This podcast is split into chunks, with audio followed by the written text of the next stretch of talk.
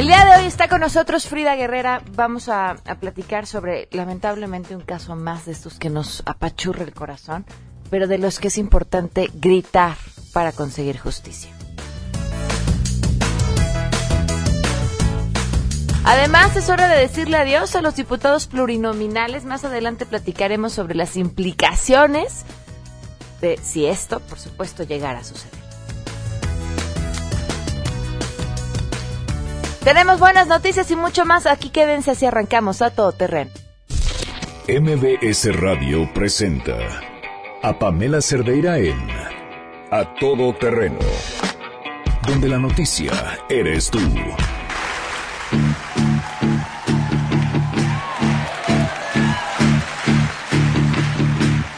When I wake up, well, I know I'm to be, I'm to be the man who wakes up next to you. And when I go out, yeah, I know I'm going to be, I'm going to be the man who goes along with you. And if I get drunk, well, I know I'm going to be, I'm going to be. Muy buenas tardes, bienvenidos a Todo Terreno. Muchas gracias por acompañarnos en este miércoles 4 de octubre del 2017. Soy Pamela Cerdera, los invito a que se queden aquí, que nos acompañen hasta la una de la tarde. Tenemos mucho que compartir y siempre lo más importante es poder contar con ustedes. El teléfono en cabina 5166 1025, además el WhatsApp a donde me pueden escribir 5533 32 95 85, el correo electrónico a todoterreno arroba mbs.com y en Twitter y en Facebook me encuentran como Pam Cerdeira. En todos estos diferentes medios estoy al tanto de sus comentarios y de lo que nos quieran compartir. Vamos a arrancar de una vez eh, con la información. El jefe de gobierno de la Ciudad de México, Miguel Ángel Mancera, informó que son 228 las personas que fallecieron a causa del sismo y no cuentan con reportes de personas que se encuentren desaparecidas en alguno de los 38 inmuebles que se derrumbaron. En conferencia de medios indicó que concluyeron con las labores de búsqueda y rescate de las 49 personas que se encontraban en el momento del sismo en el inmueble de Álvaro Obregón 286. Explicó que hasta el momento son 147 las carpetas de investigación que se han integrado por omisiones en constructoras inmobiliarias o personal que debió verificar estos edificios que se colapsaron y por ello en algunos edificios aún no se ha recogido el cascajo porque están esperando la presencia de peritos. Sobre el censo definitivo de cuántos fueron los inmuebles afectados en esta capital a causa del sismo indicó que apenas van en un 90% y en días próximos podrían presentarlo. Por último, indicó que este apoyo de 3 mil pesos para la renta de las personas que no pueden entrar a sus casas asciende ya a 16 mil 89 cheques entregados. Y por ello y ante esta demanda van a canalizar la ayuda solamente en tres módulos del INVI, principalmente en el ubicado en San Borja y Avenida Universidad y reconoció que han detectado casos de personas que pues han mentido y no necesitan este apoyo, por lo que ellos no recibirán una segunda entrega de esta renta para vivienda. Reportó Ernestina Álvarez Guillén. Pamela, te saludo con gusto y te comento que el último cuerpo que permanecía entre los escombros de Álvaro Obregón 286 fue rescatado durante la madrugada y entregado a sus familiares que permanecían a la espera. Lo anterior fue confirmado por el subsecretario de Derechos Humanos de la Secretaría de Gobernación, Roberto Campas Cifrián, quien a través de su cuenta de Twitter explicó lo anterior. Durante casi 24 horas, los grupos de rescate trabajaron en la búsqueda de este hombre, del que se desconoce su identidad, en por al menos dos plantas del edificio derrumbado hasta dar con su paradero, mientras su esposa e hijos permanecían en una carpa en la zona en espera de su localización. Los restos de esta víctima fueron identificados de manera inmediata y entregados a su familia. Ahora deberán continuar con los trabajos de demolición de las ruinas de este edificio que albergó oficinas y un call center. En este edificio de Álvaro Obregón 286 fueron recuperadas en total 49 personas, de las cuales 19 son mujeres y 30 hombres, y todos fueron identificados y entregados a sus familias. Pamela, la información. El presidente Enrique Peña Nieto, junto al jefe de gobierno capitalino Miguel Ángel Mancera, anunciarán medidas para iniciar el proceso de reconstrucción y rehabilitación de inmuebles siniestrados por el sismo del pasado 19 de septiembre en la capital del país. Durante el acto a realizarse en la residencia oficial de Los Pinos alrededor de la una de la tarde, el mandatario estará acompañado por gran parte de su gabinete, así como funcionarios del gobierno capitalino, a fin de ofrecer detalles sobre el destino de los recursos del Fondo de Desastres Naturales Fonden y las áreas a aplicarse. Lo anterior se llevará a cabo luego de que rescatistas lograron sacar este miércoles el último cuerpo que quedaba atrapado entre los escombros de los edificios derrumbados por el sismo. En días anteriores, Peña Nieto daba a conocer que en el caso de la Ciudad de México se destinarán los mismos recursos que para estados como Oaxaca y Chiapas, que también sufrieron daños, además de iniciar el proceso de cobro de seguros. Finalmente, para la reconstrucción total de estados afectados, el gobierno federal destinará un monto de poco más de 38 mil millones de pesos para alrededor de 155 mil viviendas afectadas. La información que tenemos. 12 del día con 7 minutos. Nos acompaña vía telefónica eh, Concha León Portilla, que ustedes conocen y han escuchado, conductora de Enlace 50. Gracias por estar con nosotros, Concha. Buenas tardes. Concha, ¿nos escuchas? Sí, sí las escucho. ¿Ustedes a mí? Sí, perfecto. Concha, vas a tener un curso y es importantísimo que puedas invitar al público.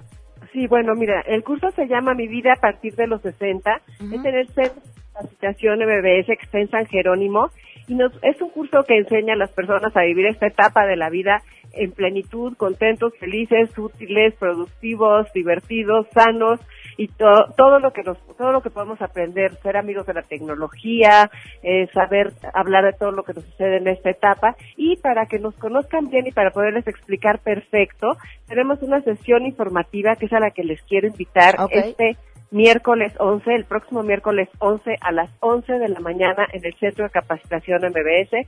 Esa sesión es gratuita, por supuesto, y ahí les vamos a explicar exactamente todo el temario. El curso empieza el 25 de octubre, pero si quieren ir a la sesión informativa, por favor, este, les damos ahí la bienvenida con muchísimo gusto. ¿En dónde está el centro? El centro está en San Jerónimo 778. Perfecto. ¿Y algún número, Concha, para si quieren más información? Sí, es el 51662520. Ahí les damos toda la información o en la página de centrombs.com. Ahí encuentran todo lo que quieran saber y ojalá nos acompañen el día 11. A las 11. Muchísimas gracias, Concha. Gracias a ti por, por esta llamada. Que estés muy bien. Un abrazo. Hasta luego, el 11 a las 11. Vámonos con las buenas. Rocío Méndez, que nadie como ella para dar las buenas noticias. Te escuchamos, Rocío, buenas tardes.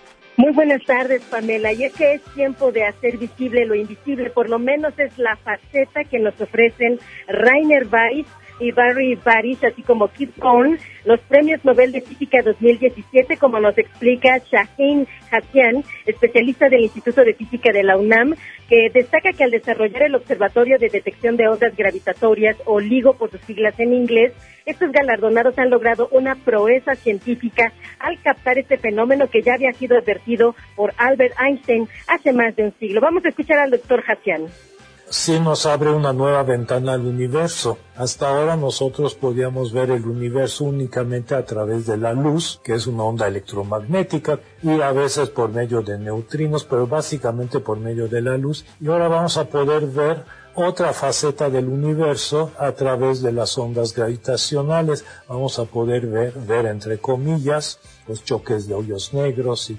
entonces es algo que va a satisfacer nuestra curiosidad. Fue una labor, digamos, titánica, una tecnología de punta que tuvieron que utilizar para poder detectar estos pequeñísimas vibraciones de los espejos, o sea, fue una hazaña de la tecnología. Estamos muy contentos porque ya tenemos una nueva visión del universo. Así es, Pamela. Por ello, abrazamos y felicitamos a los nuevos premios Nobel de Física 2017, doctores Weiss, Horn y Barish. Es la información al momento, Pamela. Muchísimas gracias, Rocío. Muy buenas tardes. Buenas tardes. Son las 12 del día con 11 minutos. Les recuerdo cómo podemos estar en contacto. 5166125, el número de WhatsApp 553332. 9585 y en Twitter y en Facebook me encuentran como Pam Cerdera. Vamos a una pausa y continuamos a todo terreno. Más adelante, a todo terreno. Frida Guerrera está con nosotros y nos trae una historia que tienen que escuchar. Pamela estaba festejando su cumpleaños desde el 31 de agosto, estaba contenta, estaba feliz, estaba como toda joven, tratando de, divertirse, tratando de ser feliz, como ya lo decía, y simple y sencillamente fue encontrada el 2 de septiembre en un hotel en Tlalpan, no cualquier hotel, asesinada de una manera atroz, brutal. Si te perdiste el programa A Todo Terreno con Pamela Cerdeira, lo puedes escuchar descargando nuestro podcast en www.noticiasmbs.com. Pamela Cerdeira regresa con más en A Todo Terreno, donde la noticia eres tú. Marca el 5166125. Feminicidio en México. No las dejes invisibles. A todo terreno. Respirar para sacar la voz, despegar tan lejos como un águila veloz. Respirar un futuro esplendor, cobra más sentido si lo creamos los dos. Liberarse de todo el pudor. 12 del día con 15 minutos. Gracias por continuar con nosotros a todo terreno y por eh, ser oídos de esta historia que, que es importante no olvidar, no dejar atrás y pedir justicia. Es quizá la única forma que tenemos para evitar que estas historias se sigan repitiendo. Le agradezco eh, enormemente a Frida Guerrera, que ustedes ya conocen, que esté con nosotros. Frida, bienvenida. Gracias, Pam. Y también nos acompañan eh, Salvador San Pedro y Consuelo Salas Martínez, padres de Victoria Pamela Salas Martínez. Gracias por estar con nosotros. Muchas gracias por, Muchas gracias por invitarnos. Gracias, muy buenas tardes. Eh, Frida, si quieres eh, comenzar tú comentando esta historia. Eh, pues es una de estas muchas eh, historias, Pam, que lamentablemente se quedan ahí invisibles.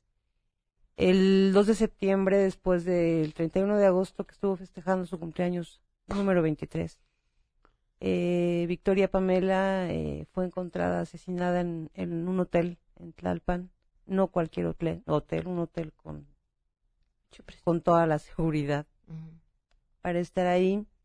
Eh, sus padres sabían que, que ella estaba con Mario Sáenz, que era su novio, y todavía el primero de septiembre ella sube una foto a su Facebook con, con él, y pues lamentablemente la encuentran asesinada de una manera muy terrible en este cuarto de hotel, en la villa número 20 de este hotel.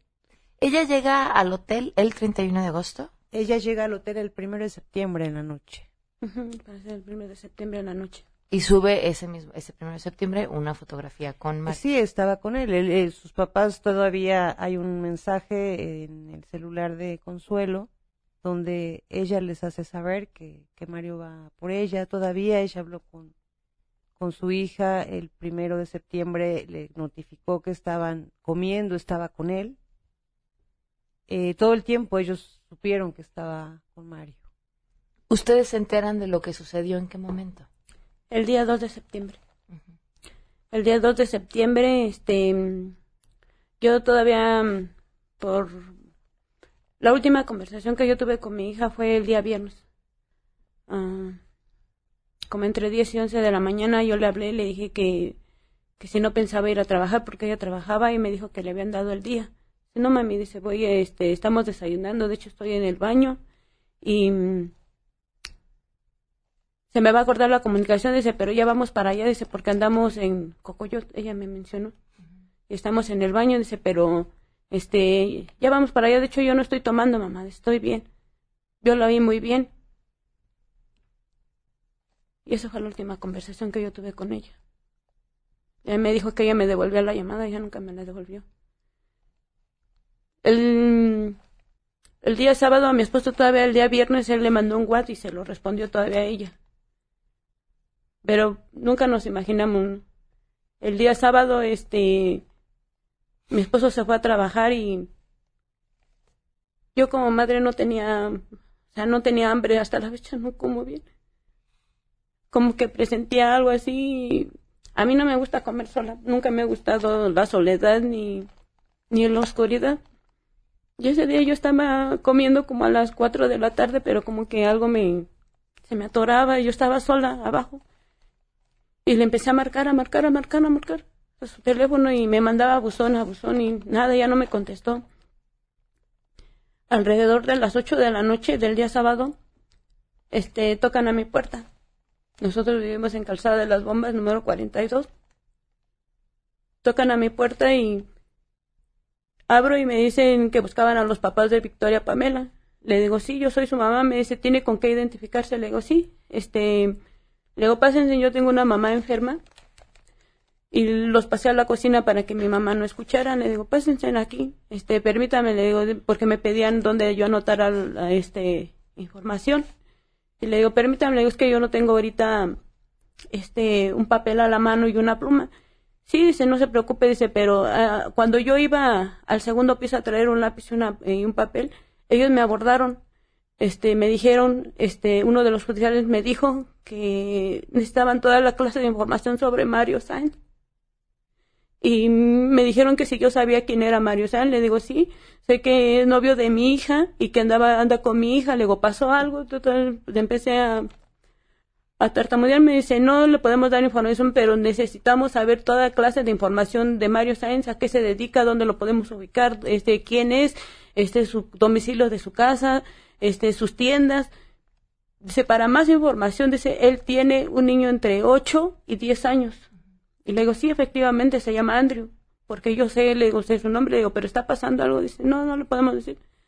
Le digo, bueno, y entonces ya subí a, mi cuarto y le dije a mi, a mi hijo, le digo, baja inmediatamente, le digo, porque nos están buscando unos judiciales por tu hermana. ¿Qué pasó? Y ya baja mi hijo de 19 años, Víctor, y, y él luego, los abordó, ¿qué está pasando con mi hermana? Dice, no les podemos dar información. Apunta dónde van a tienen que ir y ya nos dieron a dónde tenemos que ir al ministerio que teníamos que acudir. Y ahí empezó mi tormenta, mi pesadilla. Porque ahí me dijeron, cuando yo fui ahí me dijeron que mi hija estaba muerta. Yo la espero todavía con mucho amor y como yo se lo he dicho, todavía mi vida. Yo no creo que tú te hayan matado y mucho menos de la forma que lo hizo este hombre.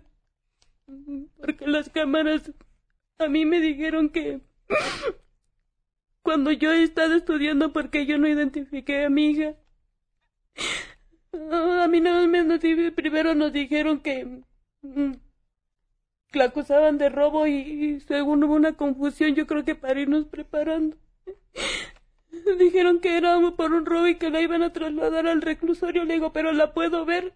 A mí me, me cayó de, de sorpresa porque yo dije, no, ella no se dedica, nosotros somos muy humildes, pero no robamos nunca. Y me dice, a ver, a ver, me dijo el del Ministerio Público, dice, a ver, a ver, que no estamos hablando de la misma Victoria que su hija no es este un travesti, le digo, no, es una mujer. No, dice, entonces no estamos hablando de la misma persona. El pásese para acá, me, nos pasaron a otro cubículo y me dice, su nombre de su hija, le digo, es Victoria Pamela Salas Martínez. Y ahí fue donde me dijo que mi hija estaba muerta, que la habían encontrado en un hotel de, de Tlalpan, en el Hotel Novo. Ahí me empezó todo mi calvario. Es una pesadilla que nosotros estamos viviendo. Yo les digo, quiero correr y en ese poste chocar y cuando me despierten me digan, párate. Y es mentira que tu hija está muerta. Porque yo siempre nos decía, voy a llegar, papás, voy a estar ahí con ustedes. Su prioridad era, éramos nosotros. ¿Qué pasó después? Lo detuvieron, detuvieron a, a, este sujeto. A mí en todo momento me dijeron la información sobre Mario Sainz y que cuando supiéramos algo sobre él inmediatamente diéramos aviso y que si lo veíamos que paráramos una patrulla para que lo detuviesen. El día domingo se presenta el señor al funeral de mi hija.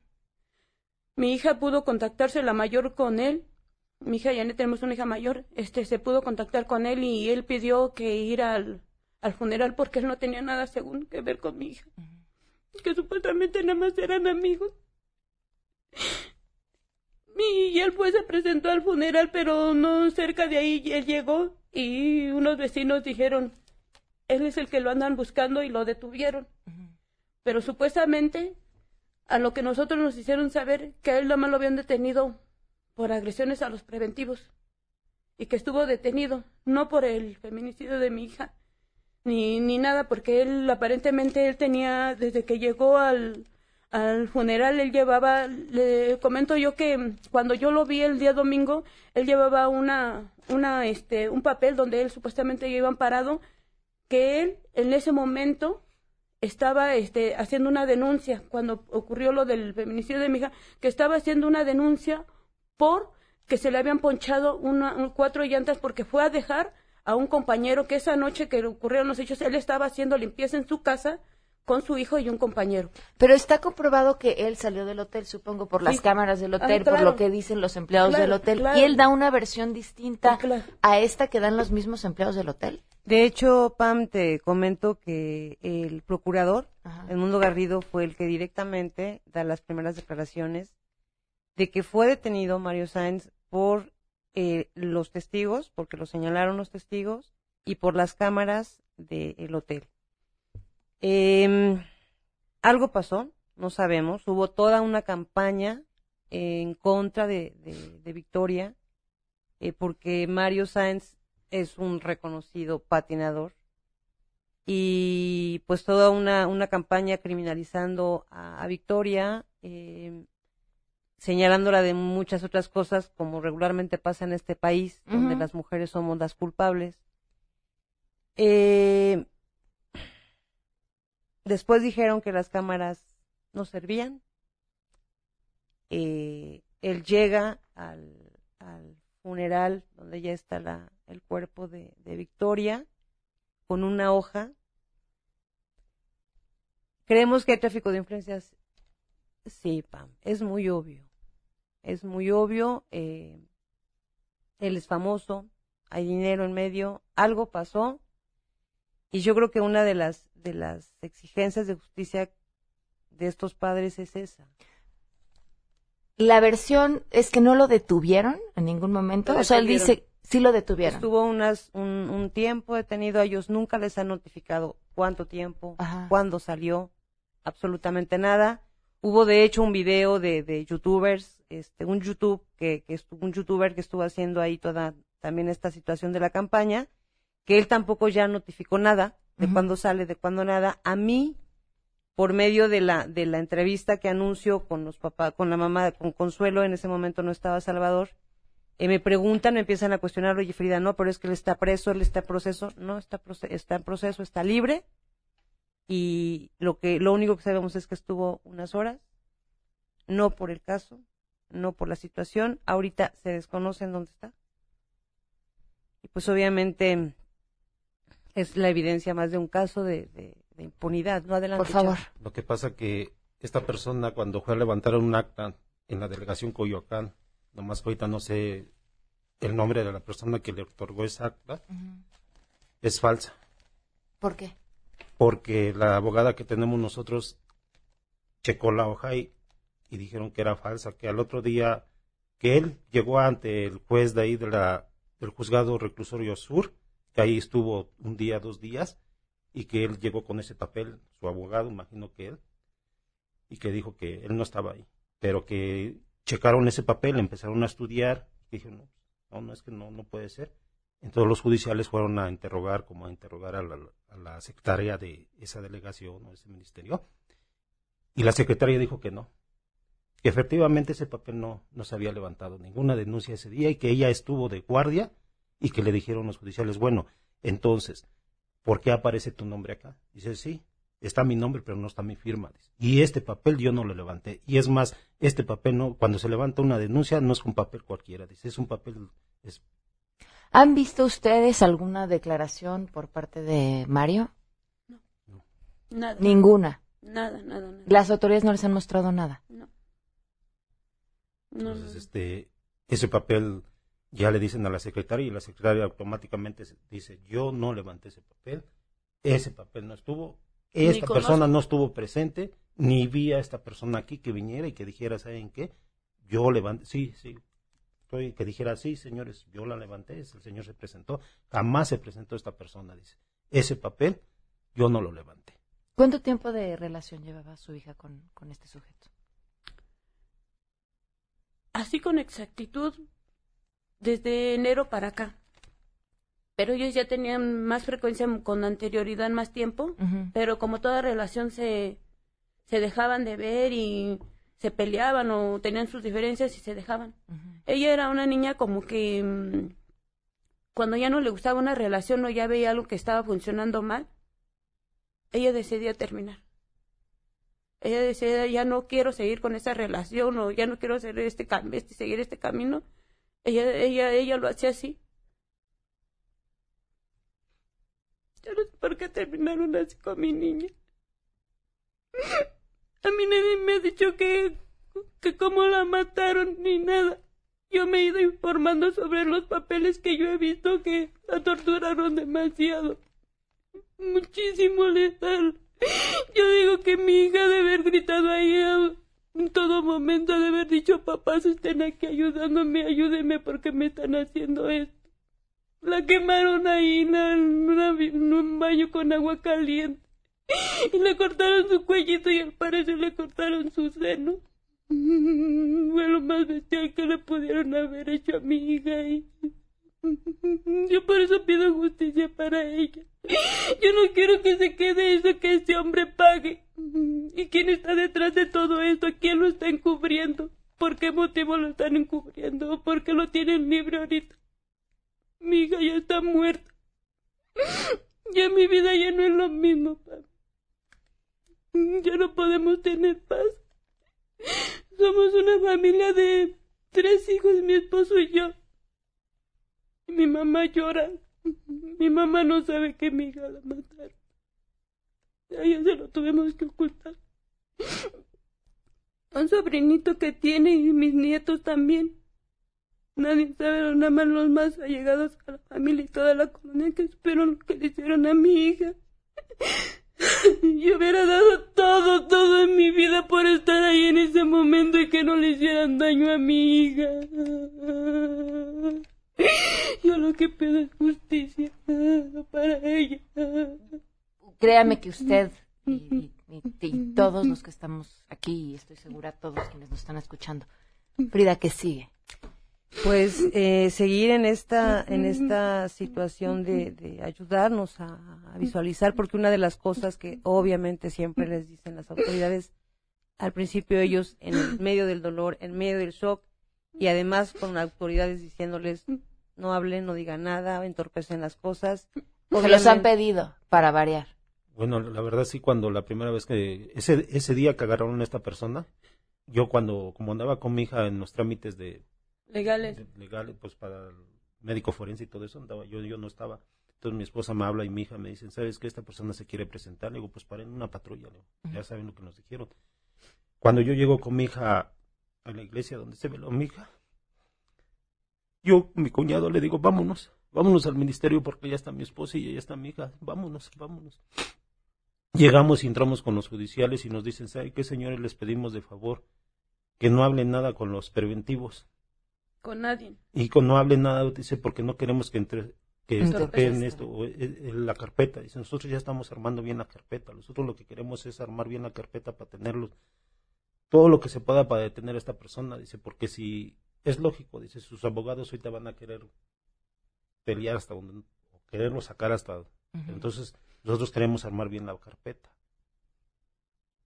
Y fue lo que nos dijeron, dice, evítense de que estar hablando con los preventivos, dice, porque luego los preventivos, más lo único que buscan es esto. Entonces ya agarramos y dice, ya se pueden retirar, dice, y cualquier cosa nosotros les... Con nadie. Con nadie nos dijeron que con nadie habláramos.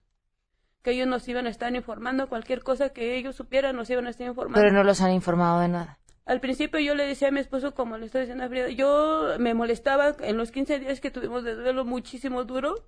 Yo, le, yo me enojaba con mi esposo porque le decía, ¿cómo no vamos a alzar la voz? ¿Por qué si no se está tratando de, de la vida de alguien? Es mi hija y la mataron. ¿Por qué no debemos de pedir información? ¿Por qué nos deben de estar ocultando cosas? Como pudimos, este, otra vez volvimos al ministerio y ahí empezamos, le digo, este, es que necesitamos saber qué es lo que está pasando porque a mi hija, la mayor, tiene un audio de su hermana y, y ese fue el último enlace que tuvimos con los judiciales que fueron a buscar a mi hija. Ya después ahí pues, um, fuimos y pedimos que información y nos dijeron, no, es que ya la carpeta ya no está aquí, ya no la tenemos aquí. La mandaron a Tlalpan 4, ahí se, ya va a seguir Tres. su proceso. ¿Tres? En Tlalpan 3 dice ahí va a seguir su proceso y, y ahí los van a atender. hablé con una secretaria de ahí y ella, pues, afortunadamente nos entendió y como mujer me dijo, ¿sabe qué, señora? Vayas inmediatamente. Yo ya hablé, ya los van a estar esperando. Y efectivamente ahí ya nos estaban esperando. Mm, Nos pidieron que tuviéramos una, una abogada de que entrara con nosotros porque no, tenían, no nos podían dar información. Y la de... La abogada de ahí que es este... ah, De oficio. de, de La abogada de oficio, oficio, de ajá. oficio fue la que este nos hizo el favor de representarnos y a partir de ese momento ella es la que ha estado encargándose de nuestro caso. Aparentemente ahorita según están esperando pruebas de peritaje que le mandaron a hacer todavía a mi niña, este que faltan para que puedan recaudar. Lo único que sí nos han dado ahí sí nos han mantenido informados, pero como yo como madre digo, o sea, ¿qué es lo que están ocultando más allá de, todo esto? ¿no? ¿Quién fue el que dio la orden para que soltaran a esta persona? Si ya las cámaras lo identificaban. Yo, yo como madre digo, a mí sí me notificaron que buscaban a Mario Sánchez. Las cámaras lo dicen, los trabajadores de ahí que estuvieron esa noche ahí con mi hija lo identifican automáticamente, dijeron, es él. Entonces, ¿por qué lo soltaron? Vamos a darle seguimiento a, a esta historia. Este, pueden seguir a Frida si alguien tiene cualquier forma en la que puedan aportar. Así es. eh, pueden contactarte a ti, Frida. Así es, Pam. Con todo gusto en mis redes, arroba Frida Guerrera. En Facebook, eh, todo lo que sepan eh, va a ayudar a esta a estos padres y sobre todo pues también solicitarle al jefe de gobierno, a Miguel Ángel Mancera, que, que voltee para acá, que vea qué está pasando, al procurador que da esta declaración justo hace un mes, donde señalan al principal sospechoso, eh, a Mario Sáenz, y de repente las cámaras ya no sirven y de repente hay un documento apócrifo y qué está pasando con, con la impunidad en la Ciudad de México. Pues se los vamos a preguntar. Muchísimas gracias. Gracias, Pamela. Muchísimas gracias, eh, Consuelo y Salvador, por haber estado con nosotros. Muchas gracias. Vamos a una pausa. Pamela Cerdeira es a todo terreno. Síguenos en Twitter, arroba Pam Cerdeira. Regresamos. Pamela Cerdeira está de regreso en A Todo Terreno. Únete a nuestra comunidad en facebook.com, diagonal Pam Cerdeira. Continuamos. The pain in your face doesn't show. 12 del día con 42 minutos. Uno de los sueños largamente acariciados por muchos tiene que ver con la posibilidad de que les dijéramos adiós a los plurinominales, eh, aquellos representantes que no son votados directamente, pero que de forma proporcional pues obtienen por haber estado en un lugar eh, privilegiado dentro de la lista de su partido, obtienen un lugar seguro y ahí están. Y ahí están personas como Carmen Salinas, y vaya, un- una larga lista. Y, di- y digo, creo que hablar de Carmen Salinas es de la menos, eh, más bien de la más inofensiva, ¿no? Eh, le agradezco enormemente a Roberto Duque, académico de la Facultad de Derecho de la UNAM, que nos acompañe. ¿Cómo estás? Muy buenas tardes. Hola Pamela, encantado de estar en tu espacio. Gracias por la invitación. Eh, además de, de- o sea, creo que para todos, eh, sobre todo con la fama que cargan nuestros representantes, la idea de decir no a los pluris suena bien, pero viéndolo con, con la seriedad que un tema se amerita, ¿es lo correcto? ¿Es lo que nos beneficia? ¿Es lo que eh, garantiza eh, lo que buscamos en un Congreso o no? Eh, yo creo que no, eh, Pamela, porque mira, eh, eh, el tema de los plurinominales, desde luego, nos indigna mucho, o nos suele indignar, pues el comportamiento de nuestra clase política en general y del poder legislativo. Tú y yo en este espacio hemos platicado de las violaciones a la Constitución en las que incurre recurrentemente el poder legislativo y que son consultables en el violómetro constitucional, por ejemplo. Todos estos comportamientos eh, creo que eh, eh, hacen que la, pues la política esté muy desprestigiada en general.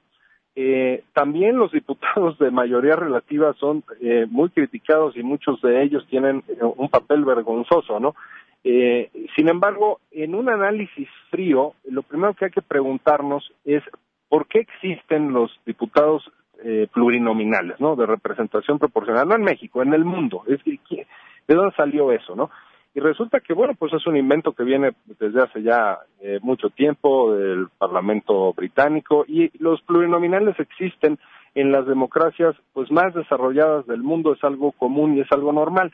Bueno, ¿por qué eh, se inventaron? Por una cuestión muy simple, eh, Pamela. Eh, de lo que se trata en una elección para conformar un cuerpo representativo, como es un parlamento, la Cámara de Diputados o la Cámara de, de Senadores, es de que los eh, votos se reflejen en escaños, ¿no? En asientos dentro del poder legislativo. Y que un partido que tuvo, por ejemplo, el 40% de los votos, pues lo justo es que tenga el 40% de los eh, eh, lugares de las curules en la Cámara eh, eh, que no haya sobre representación o subrepresentación. Entonces, eh, por eso se inventaron los plurinominales. Es decir, eh, en la práctica se pueden dar muchos sesgos. Te pongo un ejemplo. En la elección de 1991 en el Distrito Federal ganó todo el PRI, todas los, eh, las eh, posiciones de, eh, de mayoría relativa, o sea, los que mm, los que eh, postulan en candidatos y en cada distrito compiten. Bueno, pues lo ganó todo el PRI, pero no lo ganó con el 100% de los votos. Entonces lo ganó como eh, con un 60% por decir de los votos, aunque no tengo el dato preciso en este momento. Entonces, a ver, si un partido, aunque lo gane todo, eh, uninominal, tiene el 60% de los votos, pues no puede quedar sin representación el otro 40%, ¿me explico? Claro. Entonces, ahí es en donde entran los plurinominales y, eh, y entonces compensa y hace mucho más justa, mucho más eh, leal, digamos, la representación en el Congreso respecto a lo que realmente obtuvo eh, cada partido. Y el otro dato que es importante tener en mente, Pamela, es que eh, por los plurinominales muchas veces decimos que nadie votó por ellos. Fueron las cúpulas de los partidos que pusieron allá sus consentidos, qué sé yo. Eh, bueno, en realidad sí votamos por ellos, porque en la boleta electoral, si somos observadores, en la parte frontal de la boleta por diputados federales viene eh, eh, los candidatos uninominales del distrito donde vivimos, ¿no? Pero en el reverso vienen las listas de los candidatos plurinominales que está eh, eh, que está postulando cada partido. Entonces, si yo en la parte frontal voto por X partido, estoy también votando por la lista de ese partido que está atrás de la boleta. Este es un, un sistema que no, que no me gusta, deberían ser dos boletas por separado, el sistema de doble boleta se le conoce en el derecho electoral, eh, pero bueno, como quiera que sea, sí estamos votando por ellos. Entonces, si, si, si viene una eh, personalidad que no nos gusta, eh, mencionabas a Carmen Salinas, bueno, pues hay que ver también el reverso de la boleta y el partido que postule, en caso que eh, no estemos de acuerdo con que sea Carmen Salinas legisladora, pues no votar por ese partido, ¿no? Ah, ¿Hay, hay, hay lugares en donde se lleve a cabo así? Sí, claro, sí, hay muchos países en ¿Y- y donde cambia el sentido del voto? Cambia cambia el sentido del voto porque... eh, Sí, no, naturalmente, o sea, se, se puede votar uninominal por uno y en una boleta por separado elegir a la mejor lista de plurinominales. Eso es bastante bueno porque eh, yo voto por el candidato que me pareció mejor en mi distrito, pero luego de- en plurinominales puedo eh, hacer un análisis y votar por otro sin, nin- sin ningún problema. No, te lo pregunto si, si realmente cambia el sentido del voto porque va a fondo, qué tan informado y, y pensado es el, el voto que emitimos, ¿no? Eh, de por sí ya cuando estás votando por alguien de forma directa, pero luego además eh, cuando ves la lista, ver si además eso te movería a votar por otro partido, por ejemplo, distinto, porque no te gusta su lista de pluris. Sí, pero lo ideal, bueno, pues desde luego es eso. siempre un, un voto un voto informado, ¿no? Claro. Eh, pero eh, eh, es una cuestión que creo que les puede dar más eh, legitimidad a los plurinominales en, en cualquier caso, porque entonces ya está, eh, ya es una lista eh, aparte en donde solo los plurinominales se nos presentan como opción eh, como electores, ¿no? Entonces, eh, creo que deberíamos evolucionar a ese, a ese sistema. Sin embargo, eh, digamos, eh, mi punto para decirlo en pocas palabras es que sí tienen un sentido de ser los plurinominales y podríamos llegar pues a graves injusticias. Porque mira, eh, ahora eh, se está proponiendo por parte del PRI que se eliminen los 200 diputados eh, plurinominales. Bueno, es- esta eh, idea eh, eh, generaría una sobrerepresentación muy claramente, si vemos los eh, resultados electorales de las últimas elecciones, pues quizás del PRI o del PAN que tienen una, una presencia nacional, pero otros partidos, o una presencia más amplia, digamos, pero otros partidos que de todas maneras tienen un número significativo, una cantidad significativa de votos, pues quedarían prácticamente sin un solo representante. Es decir, un partido que sacó el 10% de los votos, nos guste o no nos guste, sacó el 10%.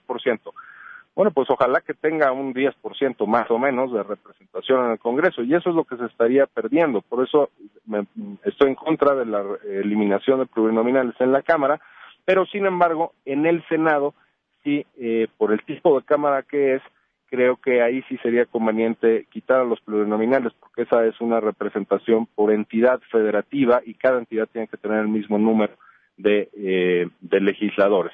Entonces, digamos, en, el, en, la Cámara de Diputados creo que eh, sería eh, una mala idea eliminar a los plurinominales y en la Cámara de Senadores sí sería buena idea para darle equilibrio a cada entidad federativa. Muy bien, pues Roberto, muchísimas gracias por habernos acompañado. Al contrario, el agradecido soy yo, Pamela. Hasta luego, buenas tardes. Vamos a una pausa, volvemos. Si te perdiste el programa A Todo Terreno con Pamela Cerdeira, lo puedes escuchar descargando nuestro podcast en www.noticiasmbs.com. Estamos de regreso. Síguenos en Twitter, arroba Pam Cerdeira, Todo Terreno, donde la noticia eres tú. Continuamos. 12 del día con 52 minutos, continuamos a todo terreno. Le agradezco a Luis Ernesto Derbez que nos acompañe vía telefónica. Gracias por estar con nosotros. Buenas tardes. Buenas tardes, Pamela. Muchísimas gracias por tenerme en tu programa con tu auditorio tan importante. Eh, pues tienes una, una propuesta, un plan para reconstruir México después de los sismos. ¿En qué consiste? Pues mira, una cosa que yo estoy diciendo que me parece muy importante es que deberíamos tener más sociedad y menos gobierno en todo lo que estamos haciendo.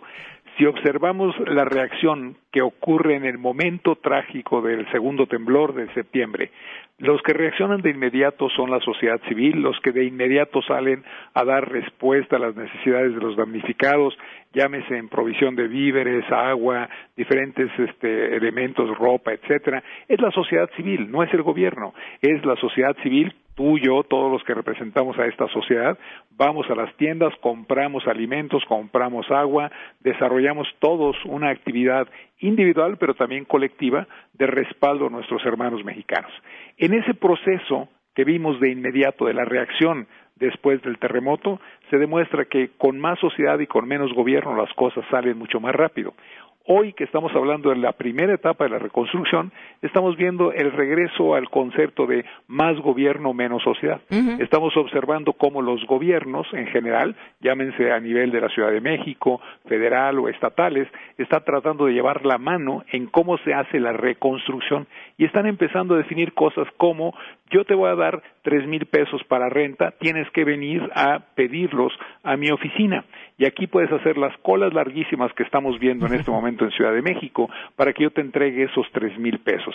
Cuando lo que debería estar haciendo el gobierno, sea el de la Ciudad de México, el federal, cualquier otro, es decir, yo tengo la capacidad financiera, lo dijo el secretario de Hacienda, que ese no era el problema, que teníamos capacidad financiera, por lo tanto pongan el dinero en bancos a disposición de los ciudadanos, que el ciudadano llegue a cualquier sucursal y las necesidades que pueda tener para reconstruir su casa, para reconstituir su patrimonio o simplemente porque tenía una empresa que sufrió daños y necesita liquidez en este momento, tenga acceso de inmediato a un crédito, un crédito que el gobierno garantizaría con un depósito que puede ser ese mismo depósito de los 40 mil millones de pesos que están hablando, poner ese depósito en los diferentes bancos, que los bancos administren y ministren los fondos y que sea la gente la que llegue ahí, exprese su necesidad, demuestre que es uno de los damnificados de este terrible sismo que nos dio, bueno, los dos sismos en realidad que nos pegaron, y de inmediato recibe el dinero para comprar el material, para reconstruir su casa,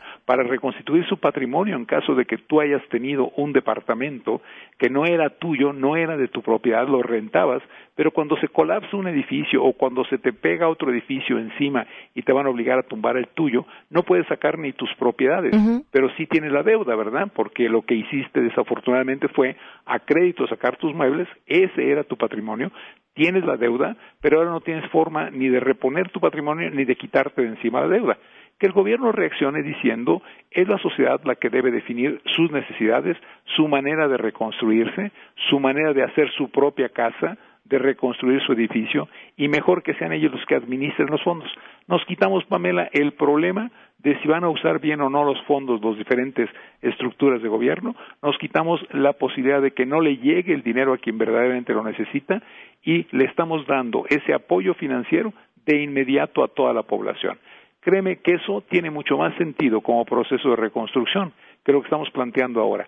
Ven conmigo, yo te voy a dar una tarjetita, la tarjetita la vas a poder utilizar en dos o tres lugares que yo defino, solamente si yo te autorizo la construcción de la casa, la vas a poder reconstruir, solamente si tienes a los arquitectos, a las empresas que yo digo, vas a poder comprar el material.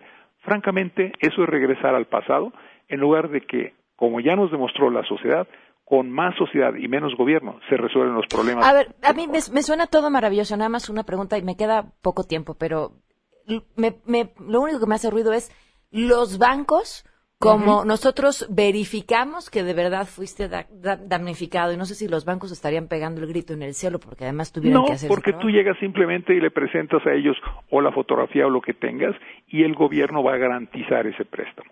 Y entonces lo único que hace el banco es él tiene un depósito hecho por el gobierno, ese depósito le va a garantizar el pago al banco, porque finalmente es lo que está ocurriendo, y el banco no tiene por qué cobrar intereses a la persona, se los va a cobrar al gobierno, que es el que va a absorber esa diferencia en el costo, y al final, pues es el dinero de nosotros, no es el dinero del gobierno, ¿sí? Es el gobierno el que recibe los impuestos de los ciudadanos y esta es una labor de construcción y de reconstrucción que tiene sentido. y los bancos van a tener negocio. ¿ah? No, no, no suena mal. Pero, pero hay que hacerlo así, Pamela, ¿ves? Porque mira, todos seguimos pensando, ¿cómo le hago yo como gobierno para controlar? Para que quede claro que yo ayudé. Pues si tú no ayudas, el dinero es del pueblo, simplemente lo estás administrando. Si haces un programa mucho más efectivo, vas a tener una respuesta mucho más efectiva. Si no, Pamela, y esto te lo apuesto, vas a ver dentro de dos, tres años que el 50% de los afectados en negocios, Acuérdate que hay más de 345 mil negocios afectados, pequeños y medianos, y estos necesitan liquidez ya, no que les vayan a hacer un conteo, que llegue un burócrata que les cheque y les verifique y les pida mordida, y después lo pasen a un lugar en el cual también le van a pedir mordida para darle el dinero, etcétera. Pasemos a lo que ocurrió. La sociedad civil reaccionó inmediatamente después del evento y ve qué bien se dieron las cosas.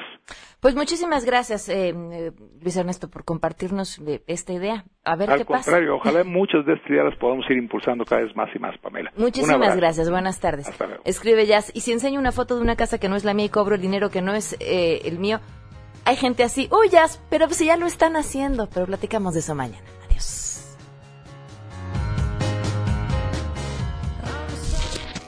MBS Radio presentó a Pamela Cerdeira en A Todo Terreno. Te esperamos en la siguiente emisión, A Todo Terreno, donde la noticia eres tú. MBS Radio, en entretenimiento, estamos contigo.